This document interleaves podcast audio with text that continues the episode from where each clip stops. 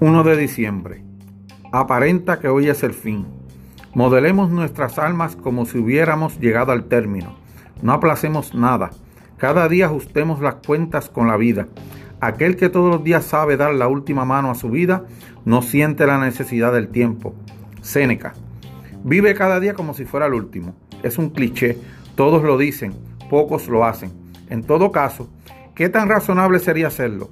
Séneca no está sugiriendo renunciar a las leyes y consideraciones, participar en una orgía porque el mundo se está acabando. No.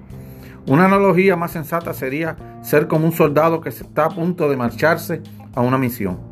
No sabe si regresará o no. ¿Qué hace? Pone en regla sus asuntos. Le dice a sus hijos o a su familia que los ama. No tiene tiempo para pelear ni ocuparse de nimiedades. Y en la mañana, cuando está listo para irse, espera regresar íntegro, pero está preparado para la posibilidad de no hacerlo. Hoy vivamos de la misma manera.